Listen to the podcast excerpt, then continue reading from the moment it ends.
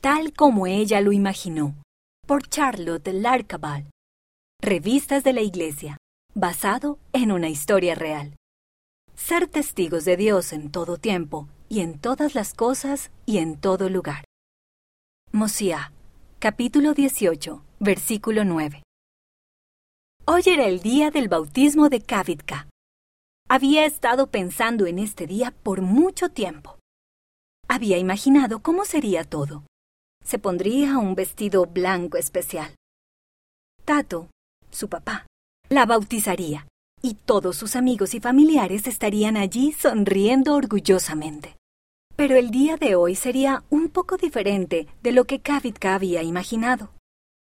Algunas cosas eran iguales. Tenía puesto el vestido blanco especial, tal como lo había imaginado.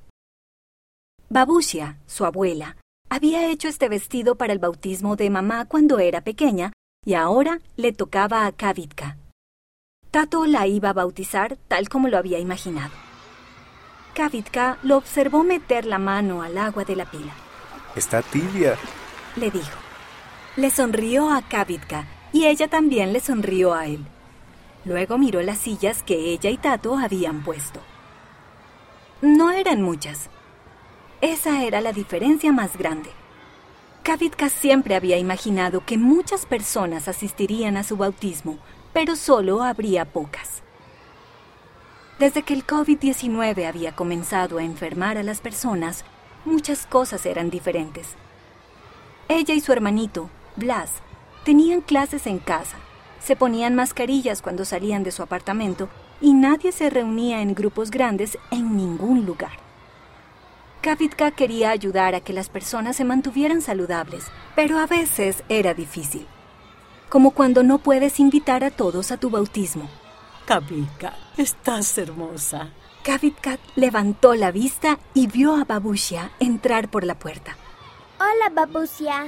Kavitka se levantó de la silla y corrió hacia ella. Te ves igual que tu mamá cuando ella se bautizó, dijo Babushia. Tocó las flores que Kavitka tenía en el cabello. Eran iguales a las flores de puntilla que tenían en su vestido. A Kavitka le gustaban las flores. Su nombre quería decir flor en ucraniano. ¿Estás emocionada por tu bautismo? Le preguntó Babushia. Sí, dijo Kavitka. Excepto que nadie vino. ¿Nadie? Preguntó Babushia y miró a su alrededor. Yo veo a mamá, a Tato, a Blas y a la pequeña Melania. Y ahí está el obispo y hasta dos misioneros. Ellos son alguien. Kavitka se encogió de hombros. Pero ninguno de mis amigos está aquí. Seguramente eso te entristece, pero vamos a tener dos invitadas sorpresa, dijo Babusha. Kavitka se animó. ¿Quién es? Tu tía Paulina, dijo Babusha. Y tu prima Emma. ¿De veras? preguntó Kavitka con entusiasmo. Babusha sonrió. Cuando lleguen, ¿podrías hacerme un favor? Kavitka asintió con la cabeza. ¿Qué? Cuando te bautizas, algo que prometes es ser testigo de Jesucristo. ¿Sabes lo que eso significa? Kavitka sí lo sabía. Su familia había estado estudiando en cuanto a los convenios bautismales por varias semanas. Quiere decir misionero. Muy bien, dijo Babusha. Tu tía y tu prima nunca han estado en un edificio de la iglesia. ¿Serás misionera y les ayudarás a hacer un recorrido? Sí, dijo Kavitka. Y eso fue lo que Kavitka y Babusha hicieron cuando la tía Pavlina y Emma llegaron. Les mostraron el salón de la primaria, el salón de clases de Kavitka y el salón sacramental. Luego llegaron a la pila bautismal. Kavitka les dijo que quería bautizarse para seguir a Jesucristo. Mientras hablaba, tuvo un sentimiento alegre y reconfortante.